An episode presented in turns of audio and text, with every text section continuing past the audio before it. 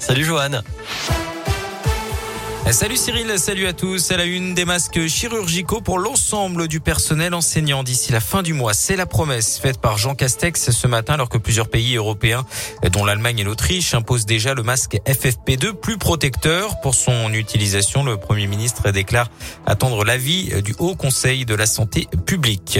De leur côté, les députés ont adopté ce matin le projet de loi transformant le pass sanitaire en passe vaccinal après plusieurs jours de débats houleux à l'Assemblée nationale. Sera examiné la semaine prochaine au Sénat pour une entrée en vigueur espérée le 15 janvier.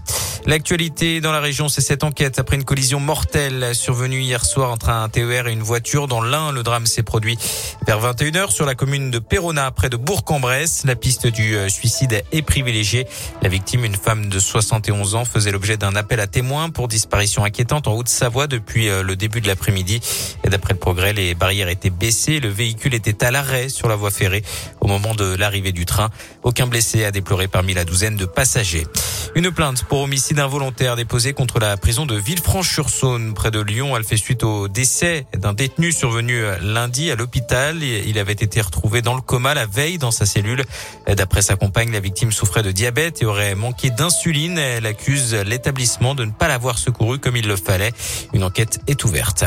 Direction la Loire avec cet homme de 59 ans jugé pour avoir usurpé l'identité d'un architecte. Objectif validé son permis de construire pour sa maison de Virigneux et économiser au passage un des euh, honoraires. Le tribunal l'a finalement relaxé. Un incendie spectaculaire ce matin dans une résidence étudiante de Clermont-Ferrand. Une studette a pris feu au deuxième étage rue Étienne Dolay. Une étudiante de 21 ans qui occupait les lieux s'est jetée dans le vide pour échapper aux flammes. Ses jours ne sont pas en danger. Et trois autres personnes ont été hospitalisées pour de légères intoxications dues aux fumées. D'après la montagne, c'est une trottinette électrique restée branchée et qui serait à l'origine de l'incendie. Du sport et du foot, un nouveau match de la 20e journée de Ligue 1 reporté à cause du Covid. Il s'agit de Lorient-Lille qui était prévu samedi.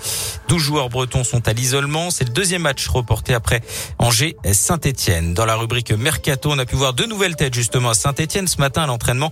Euh, Paul Bernardoni et Sada Tube ont participé à leur première séance à l'Etra après l'officialisation hier soir de leur prêt jusqu'à la fin de saison. Et puis c'est officiel, Gabriela Papadakis et Guillaume Cizeron ne participeront pas au championnat d'Europe de patinage artistique au mois de février.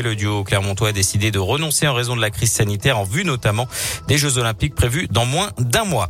Et puis la météo avec euh, le ciel qui se couvre progressivement sur l'ensemble euh, de la région. Au niveau des températures, comptez 5 degrés à Lyon, même chose à Mâcon, 2 à Clermont, 3 à Bourg-en-Bresse et un petit degré à Saint-Etienne. Un temps variable à prévoir demain avec de possibles averses de neige en journée un petit peu partout dans la région.